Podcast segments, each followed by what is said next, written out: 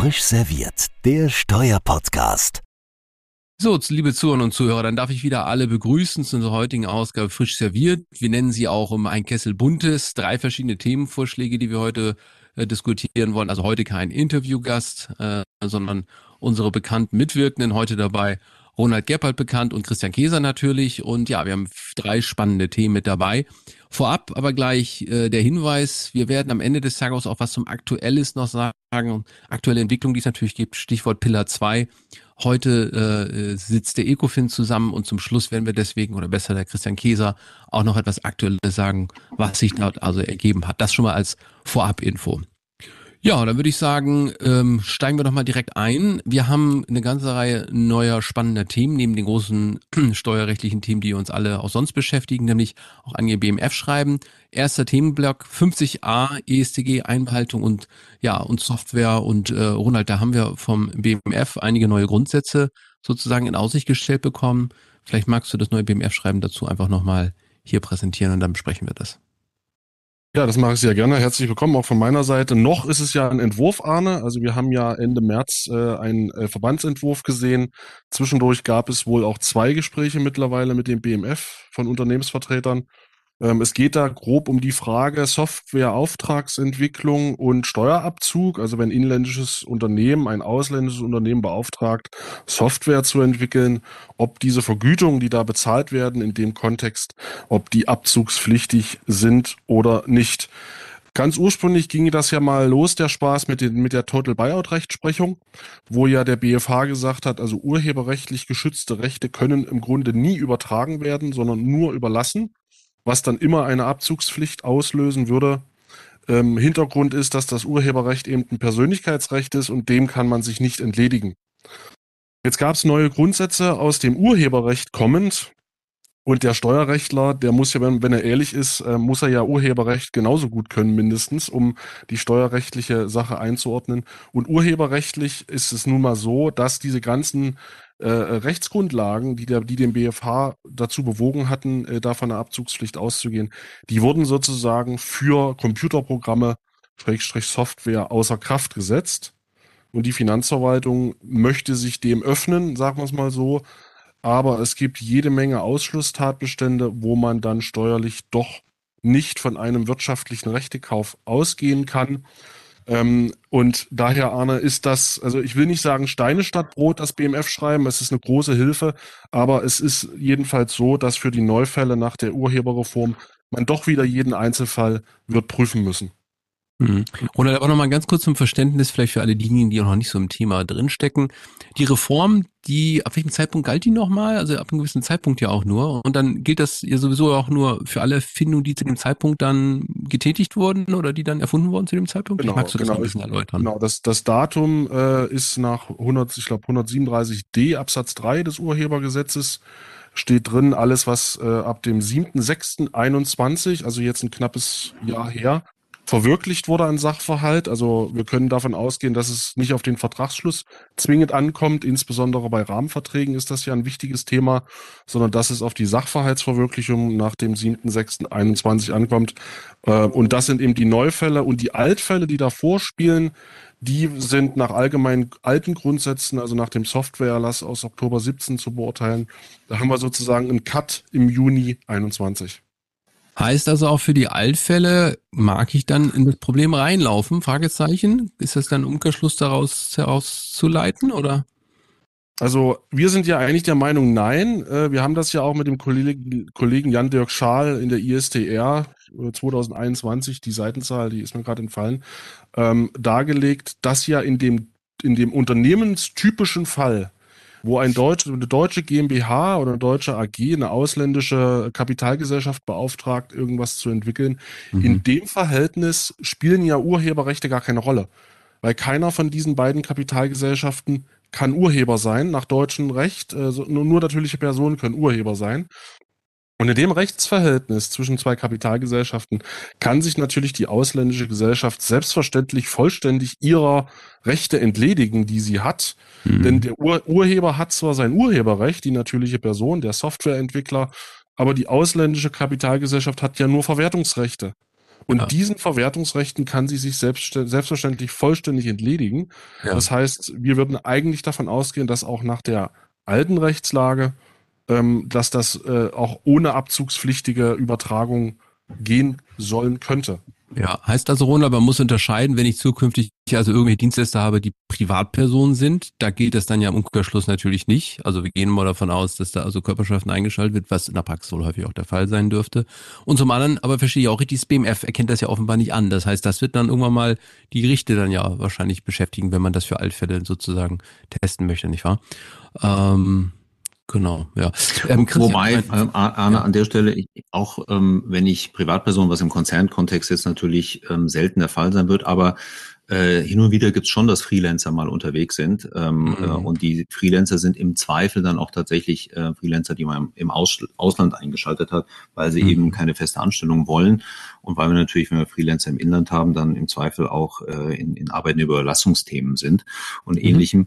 Also wenn man da die Änderungen im Urheberrechtsgesetz anschaut, dann äh, sieht das schon eher so aus, als wäre der, der Total Buyout-Rechtsprechung ein bisschen der Boden äh, entzogen worden dadurch, ne? weil da sind ja sehr mhm. umfassend Vergütungsregelungen ähm, äh, ausgenommen worden und es wird gerade nicht differenziert zwischen Angestelltenentwicklern und Freelancern. Also ich glaube, Fall, da ja. findet man dann halt auch Anhaltspunkte in die Richtung argumentieren zu können. Genau. Mir geht es jetzt nur um die Alterfindung. Das ist so ein bisschen mein Punkt. Bei neuen, glaube ich, ist das auf jeden Fall so, dass du recht. Aber für die Altfälle, die wir immer noch haben, also jetzt Klar. das Datum 7.6.21 ist ja relativ neu. Ja.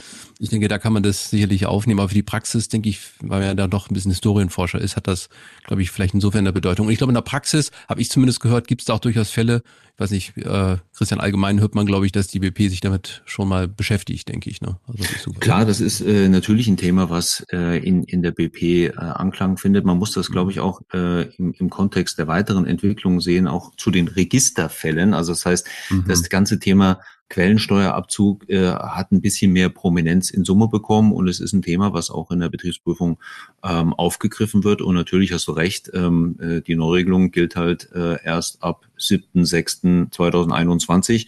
Das ist noch nicht so wahnsinnig lange in der Vergangenheit. Also man hat noch äh, ein ganz ganzes Stück Strecke zurück an Historie zu bewältigen. Wunderbar. Also der erste Themenkomplex. Vielen Dank, Ronald, für die, für die wie immer sehr schöne Darstellung. Kommen wir zum zweiten Themenbereich.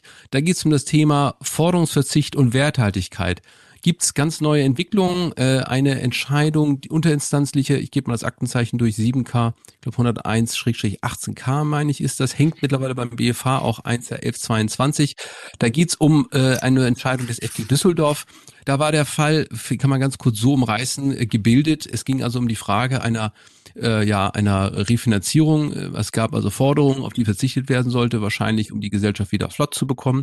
Und der Fall war jetzt so gebildet, dass man also diese Forderung, auf die nicht verzichtete, weil da käme also hier entsprechend äh, Forderungsverzicht eben ein Ertrag auch zustande und stattdessen war es eben so, dass man hier im Grunde genommen eine Einlage an der Stelle vollzogen hatte und dann äh, durch eine interne Konzernumbuchung Minuten oder Sekunden später einen Ausgleich vollzogen hatte. Also dieses klassische Vorgehen, was man ja auch kennt, Einlage und dann Rückzahlung, aber eben hier nur durch interne Vorgänge, rein buchhalterische Vorgänge. Es ist also auch kein Geld geflossen.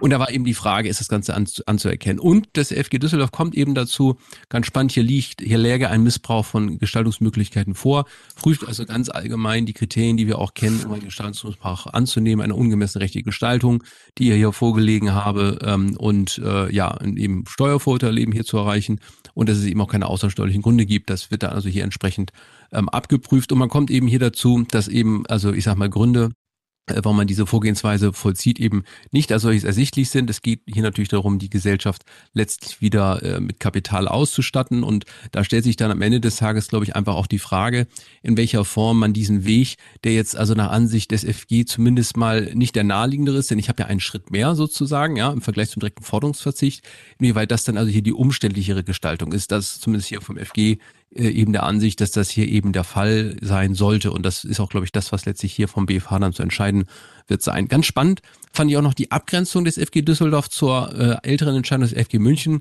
Viele Zuhörer und Zuhörer kennen die vielleicht auch. Das war die Entscheidung, wo also eingezahlt wurde, kurze Zeit liegen gelassen wurde, das Geld und dann zurückgezahlt wurde. Da also ist sozusagen beim FG Düsseldorf auch sehr genau und grenzt das auch ab. Und die Abgrenzung, die es hier selbst sieht, ist eben wirklich der Unterschied, dass es hier bei dem zugrunde liegenden Fall, dem jüngeren Fall, es sich nur um interne, ähm, ja, konzerninterne verrechnungspreisliche Umgestaltung handelte, also reine Buchungsvorgänge und eben nicht Geld geleistet wurde. Das ist eben der entscheidende Unterschied und, und eben auch deswegen, weil das Geld, wenn es dort eben liegt, eben eine gewisse Zeit lang auch einer Haftung eben ausgesetzt wird. Das war eben die, die Überlegung des, des FG Düsseldorf hier und zudem auch noch ganz interessant, war es wohl so, dass im FG äh, München-Fall also auch noch eine Refinanzierung dieser Einlage erfolgt hat, also auch damit noch ein Wirtschaftsrisiko ähm, äh, vorlag. Also das sozusagen ist hier schon mal aus Sicht des FG Düsseldorf hier eben ein Ansatzpunkt, wo man einen Unterschied sehen könnte. Also auch zur Frage der Dauer, hier in dem speziellen Fall in der Kombination, dass es im interner Vorgang war, führt auch die Kurzfristigkeit natürlich zu einem Problem. Wobei zur Frage, wie lange es dort also auch einem äh, ja, Fremdanspruch ausgesetzt war, ein echtes Cashgeld, da gab es also kein entsprechenden Kriterien jetzt hier mal gucken, ob der BFH vielleicht da was draus entwickelt. Aber ich finde das hier insoweit ganz spannend, weil es eben doch so ein bisschen mehr auch vielleicht noch Fleisch an den Knochen bringt, äh, wie man zukünftig das äh, auszusehen, aussehen wird. Und ja, wenn wir mal gucken, wie der BF BFH dazu kommt. Oder Christian, ich weiß nicht aus eurer Sicht, was man vielleicht dazu noch sagen kann an der Stelle. Ich glaube, wird eine wichtige Entscheidung werden vom BFH, ne? Hat ja in der Praxis durchaus Bedeutung. Also, Pratersicht kann ich das zumindest sagen. Also ich glaube, das hat in vielerlei Hinsicht äh, Bedeutung. Äh, einmal auf die, äh, die konkrete Gestaltung und zum anderen ist es natürlich ähm, so, dass wahnsinnig viele Entscheidungen zum Thema missbräuchliche Gestaltung gibt es da auch nicht. Ja, und es wird interessant zu sehen, inwiefern ähm, die Entwicklungen über die letzten Jahre, die allgemeinpolitischen Entwicklungen auch, also ich meine jetzt BEPS und jetzt auch die die Pillar, ähm, ein bisschen dann vielleicht auch äh, ausstrahlen auf eine juristische Interpretation von mhm. Sachverhalten. Ähm, äh, es wird wahnsinnig schwer, man kann keine Regeln aufstellen. Was ist jetzt äh, schädlich kurzfristig? Ähm, äh, ist ein Tag erforderlich oder, oder muss ein Risiko ähm, genommen werden für einen längeren Zeitraum, ein, zwei, drei Monate? In der Praxis hat man an sich immer darauf geachtet, dass man, wenn man sicher gehen möchte, dass man mal einen Bilanzstichtag wenigstens dazwischen bringt und zwar nicht in der Weise, dass es 31. Dezember und 1. Januar ist, ne, sondern mhm. dass man also wirklich, wirklich äh, Zeit äh, hinter sich bringt. Ähm, und je nachdem, wie artifiziell eine Struktur aussieht, äh, wenn man sie mit anderen äh, Alternativvarianten vergleicht, ähm, desto mehr muss man sich halt Gedanken dazu machen, dass man bei anderen Komponenten und Elementen ähm, positive Punkte setzt, ne? nämlich zum Beispiel Zeit äh, in, ins Kalkül bringen kann. Äh, also insofern wird das aus meiner Sicht auch, was das angeht, äh, wirklich interessant werden. Also Christian, ich merke schon, an dir ist wirklich noch ein Berater verloren gegangen. Da kommt also auch bei dir das Herz noch raus. Ich würde es auch so unterstreichen wollen. Ich glaube, das ist so ein bisschen, das man auch noch Praxis beobachten kann. Gut, ich würde sagen, ähm, dann kommen wir vielleicht zum nächsten Thema. Ich will nur einen ganz kurzen Hinweis geben. Ähm, es gibt übrigens auch noch weitere Verfahren, die zum Thema Forderungsversicht hängen. Ein Verfahren, FG Rheinland-Pfalz, will ich nur kurz sagen, Aktenzeichen 1K 2191-15 äh, der BFH äh, wird darüber entscheiden, mit dem Aktenzeichen habe ich sie irgendwo hier, genau. 4 R 28 aus 20. Auch ganz da geht es um die Frage Forderungssicht bei Personengesellschaften. Wenn die Forderung also unter ähm, angekauft wurde. Auch noch ganz spannende Entscheidung, äh, wo der BFH sich mit der Frage auseinandersetzen muss, wird müssen, wie ist es beim Forderungssicht bei Personengesellschaften zu, zu behandeln. Also da wird es, glaube ich, jetzt zukünftig doch eine ganze Reihe von Entscheidungen vielleicht geben, die man dann mit Spannung auch verfolgen wird. Das, darüber werden wir natürlich auch weiter berichten. Ne? Gut, dann würde ich sagen, gehen wir zum letzten Thema heute ähm, über oder vielleicht das vorletzte. Wir haben ja heute auch noch einen Aufsatz der Woche, aber dazu dann zum Ende auch noch mehr. Ähm, nämlich das Thema Einlagenrückgewehr und Drittstaaten. Und da haben wir ja den Ronald Gepp heute mit dabei und das können wir uns keinen besseren natürlich vorstellen, als den Ronald das äh, vorstellen zu lassen. Er hat nämlich da jüngst, ähm, wie viele vielleicht auch schon wissen, eine sehr schöne IFST-Schrift äh, äh, vorgelegt. Und äh, ja, Ronald, von daher willst du heute mal vielleicht über die Frage Einlagen, wo wir bei Drittstaaten berichten, da gibt's ja auch ein paar Neuerungen äh, und Vorstellungen aus der Verwaltung. Vielleicht magst du die mal skizzieren. Ja, vielen Dank, äh, Arne. Ich hatte übrigens noch jede Menge Belegexemplare rumliegen. Also wer eins möchte, möge mich ansprechen. Äh, mit Widmungen natürlich. Ähm, 80 Seiten mit Kollegen Jochen Bohne, also sehr lesenswert natürlich. Und äh, pünktlich zur IFST-Veranstaltung hat das BMF äh, seine Vorstellungen, zumindest seine zeitweilige Vorstellung zu, zum Umgang mit der Einlagenrückgewehr am Drittstaaten Sachverhalt veröffentlicht und hat sozusagen auf die Rechtsprechung des ersten und des achten Senats zu dem Thema reagiert und wendet die im Grunde, äh, Grunde genommen an. Und man muss sagen, das ist eine gute Sache für die Steuerpflichtigen, denn es wird sehr wahrscheinlich äh, deutlich einfacher sein, diese Rechtsgrundsätze erfüllen zu können, als wenn man jetzt im 27 Absatz 8 äh, wäre. Denn was das, äh, was das BMF im, im Kern sagt, man darf sozusagen die, die Größen ausschüttbarer Gewinn etc. darf man der ausländischen Handelsbilanz entnehmen, der letzten vor, vor dem Jahr der Leistung. Und äh, das heißt, äh, da muss man sozusagen keine Überleitungsrechnung nach 60.2 ESTV mehr machen, also analog. Ähm, und das, das bedeutet, dass der Aufwand, äh, da entsprechend die Zahlen äh, herauszukitzeln, ist natürlich deutlich geringer, als müsste man sozusagen deutsches Steuerrecht über, das, über den Auslandssachverhalt stülpen, weil das einen enormen Überleitungsaufwand produziert. Und von daher, Anna, ist es, glaube ich, eine gute Sache, dass man den Steuerpflichtigen hier, hier, hier hilft, äh, dass man auf, das, auf die ausländischen vorhandenen Bilanzen abstellen darf. Mhm.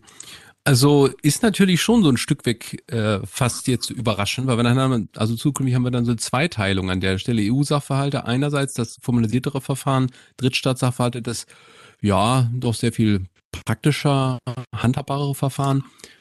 Da haben wir irgendwie so ein Störgefühl. Ähm, bleibt natürlich die Frage, ist das jetzt ein Dauerzustand oder eine Zwischenlösung? Ich glaube, man denkt auch schon, ob man vielleicht das Ganze neu ordnen muss, oder? Ronald, hast du da vielleicht noch ein paar Ansichten oder Erkenntnisse? G genau, also es ist, wird natürlich darüber nachgedacht, dass man das nicht so lassen kann, dass man letzten Endes ja den Drittstaaten-Sachverhalt dann anders behandelt als den EU-Sachverhalt, wo man ja über 27.8 äh, sozusagen deutsches Steuerrecht äh, auf die EU erstreckt. Ähm, ob, ob man am Ende 27.8 globalisiert, äh, das lege ja nahe, weil das ist die low-hanging fruit. Man müsste da nur ganz wenig im Gesetz ändern. Ich, wir hatten ja damals auch gesagt in der IFST-Veranstaltung, ich würde davon eigentlich eher abraten, weil ja auch der achte Senat schon entschieden hat, dass diese, äh, dass diese Fiktion nach 27 Satz 9, dass man immer dann eine Dividende annimmt, wenn man diese gesonderte Feststellung nicht hat, dass auch das europarechtswidrig sein kann. Und von daher ähm, müssen wir mal abwarten, ob das wirklich die richtige Variante ist. Bis, bis zur gesetzlichen Anpassung sollte man sich aber auf diesen, für, für Altfälle und für jetzt noch geplante Fälle auf den Erlass berufen und entsprechend die Zeit nutzen, die einem bleibt. Ja, übrigens nur als Hinweis dazu, wo du gerade den achten Senat ins Spiel bringst, ich hatte gestern äh, oder vorgestern Abend die Chance beim Abendessen mit Christian Lebedag vom ersten Senat darüber etwas zu sprechen. Man muss natürlich auch mal sehen, der achte Senat entscheidet natürlich über noch vielleicht im anderen Kontext teilweise auch äh, an, an der Stelle. Also Fragen normspezifische Auslegung, da war auch nochmal vielleicht eine Idee, müssen wir mal überlegen, ob wir vielleicht äh, jemanden vom ersten Senat und vom, vom achten Senat mal überzeugen können, hier aufzu äh, mit dabei zu sein, um das mal vielleicht zu diskutieren, nur so als Idee, weil das natürlich immer, muss man noch schauen, natürlich eine normspezifische Auslegung auch ist, die wir haben. Ähm, also das nur so als, als, ein, als eine Bemerkung dazu. Christian, äh, ja, ich glaube, für die Praxis, glaube ich, was, was wünschenswert wäre, wenn man das alles mal irgendwie mal ordnen würde, gesetzlich, glaube ich. Ne? Also das ist jetzt hier, glaube ich, wirklich nur ein Zwischenstadium. Ich glaube, das wäre wünschenswert und dann, glaube ich, auch vielleicht ein bisschen einfacher auch als beim 27.8, weil in der Praxis, muss man schon sagen, ist es nicht so ganz einfach, das alles nachzurechnen. Ne? In, in der Praxis ist das ähm, äh, absolut nicht einfach, das nachzurechnen. Äh, das ist äh, fast so ein bisschen Pillar 2 Komplexität im Kleinen, ja, also im, im sehr, sehr, sehr, sehr Kleinen. Ähm, aber mit Sicherheit eine der Normen, die äh, immer wieder Fallstricke dann für eine Betriebsprüfung auch mit sich bringt. Und das äh, ist etwas, was aus Sicht der Praxis äh, die blöden Fälle sind, ja, also wo, wo man tatsächlich alles getan hat und versucht hat, ähm, irgendwie äh, dem Norminhalt, soweit man überhaupt erkennen, greifen und verstehen kann, Genüge zu tun, aber dann äh, rennt man in, in irgendwelche Detailprobleme rein, die dann natürlich ähm, rückblickend mit Hindsight ähm, sehr schön, sauber, äh, vielleicht auch vor, vor dem Spiegel weiterer neuerer Entwicklungen von der Betriebsprüfung an, aufgegriffen, zerlegt und angegriffen werden und man steht dann damit mit erheblichen Steuerrisiken zum Teil. Ähm, deswegen, wie du es gesagt hast, also eine, eine handhabbare, wird wahrscheinlich keine einfache, aber eine handhabbare, sicher handhabbare Neuregelung ist absolut das, was es, was es hier braucht. Ja, absolut. Also von daher, das ist das auf unserer Wunschliste, was wir drauf äh, setzen wollen, wenn wir mal die Chance haben. Mal gucken, ob das sich erfüllen wird. Ja, dann würde ich sagen, haben wir jetzt nochmal zum Abschluss ähm, nochmal eine Kategorie, die wir ab und zu mal bringen. Äh, wir haben immer so eine schöne Konfer ähm, Telefonkonferenz, Redaktionskonferenz, wo wir uns vorher überlegen, welche Themen wir dann auch machen. Da war die, diese Kategorie, nämlich äh, was wir gleich haben, der Aufsatz des Monats, gar nicht dabei. Aber ganz kurz vorher hat Christian Käser die Idee gehabt, diese, diesen Beitrag gleich auch vorzustellen. Dazu wird er auch gleich was sagen. Aber hier vielleicht der ganz kurze Trailer zum ähm, Aufsatz des Monats.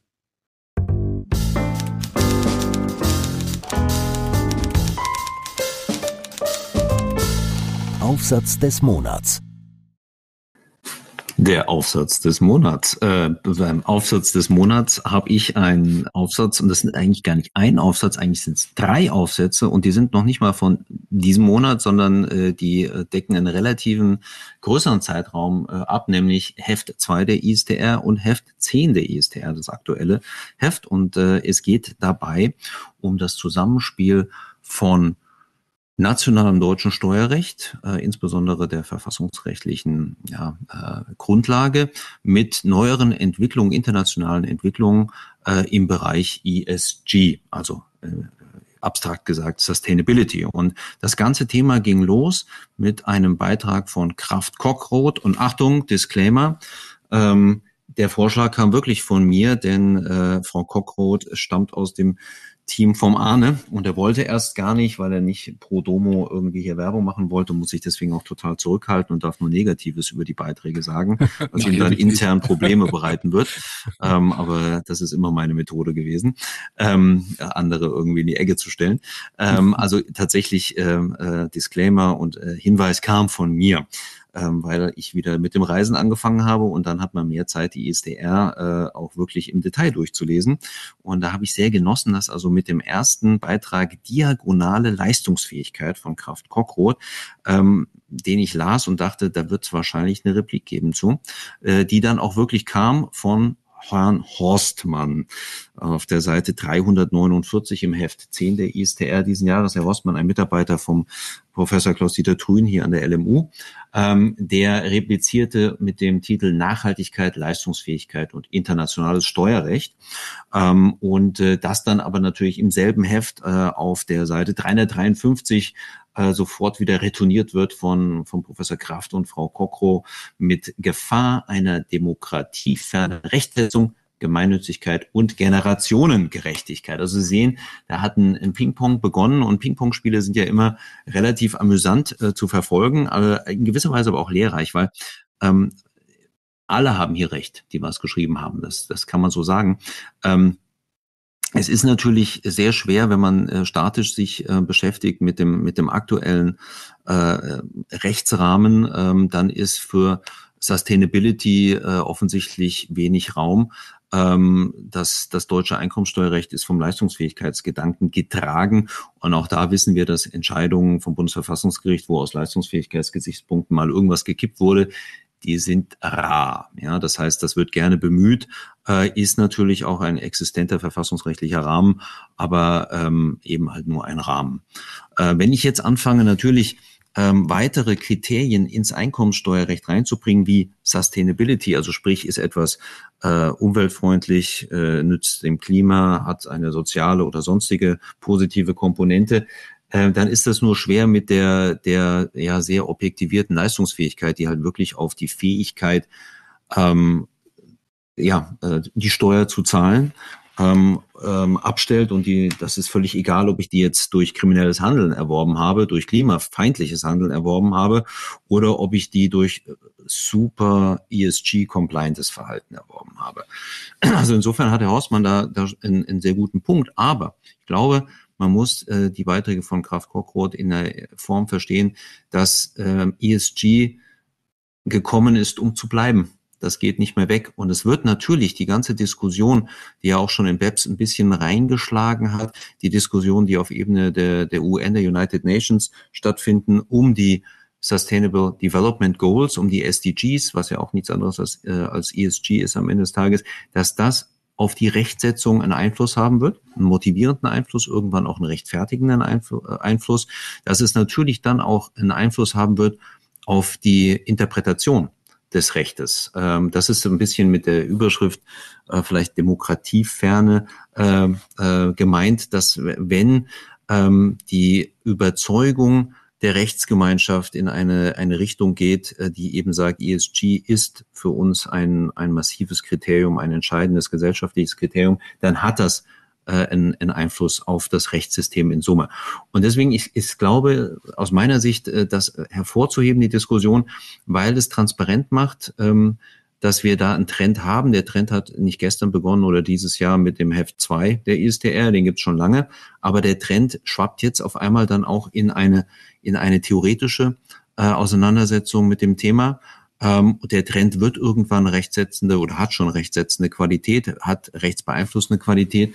Und äh, deswegen ist es ganz, ganz interessant, sich, glaube ich, damit ähm, auseinanderzusetzen. Äh, und ähm, ich möchte jetzt nicht sagen, es ist easy reading, aber es ist natürlich ähm, auch deutlich schöner, als äh, sich wie immer mit äh, äh, der Auswirkungen des Konzernrückhalts auf die Verrechnungspreisbestimmung konzerninterner Darlehen äh, zu beschäftigen. Auch tolle Beiträge in der ISDR, aber ähm, lassen sich so en passant dann äh, schwieriger verdauen ähm, als die Diskussion, die hier begonnen hat.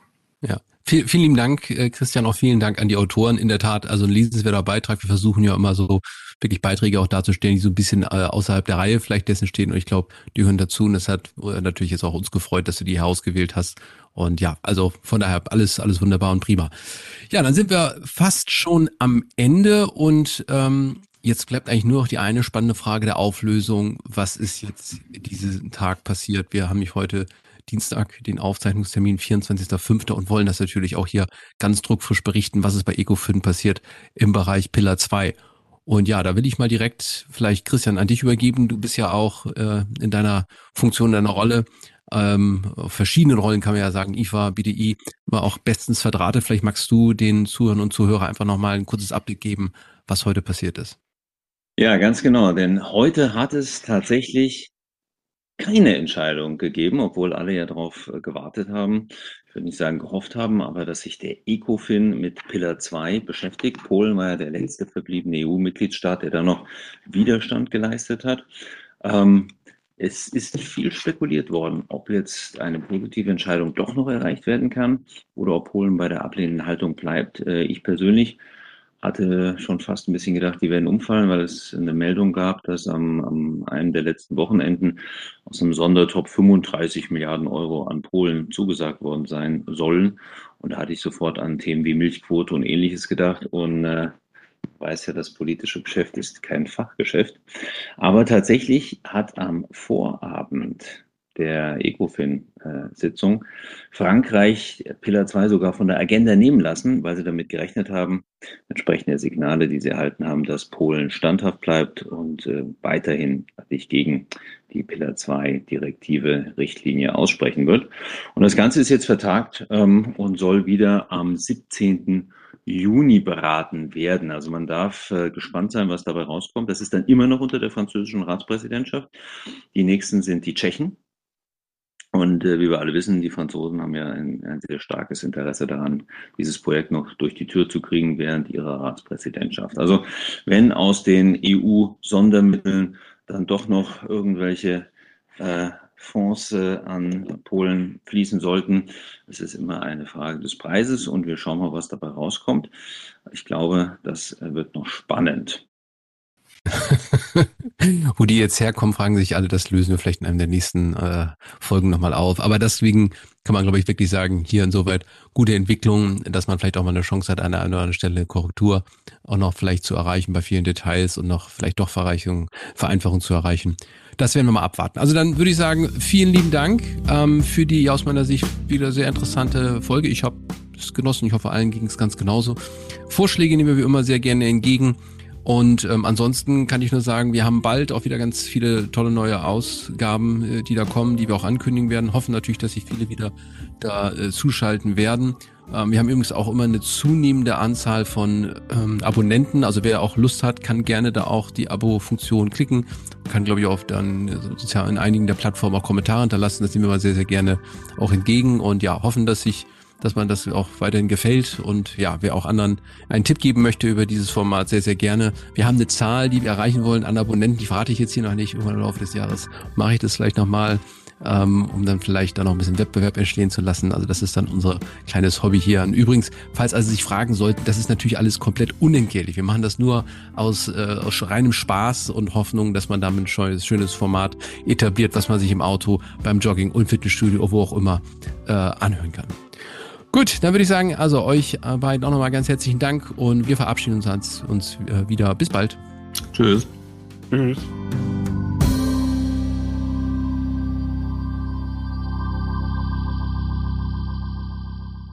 Frisch serviert, der Steuerpodcast, powered by CH Beck.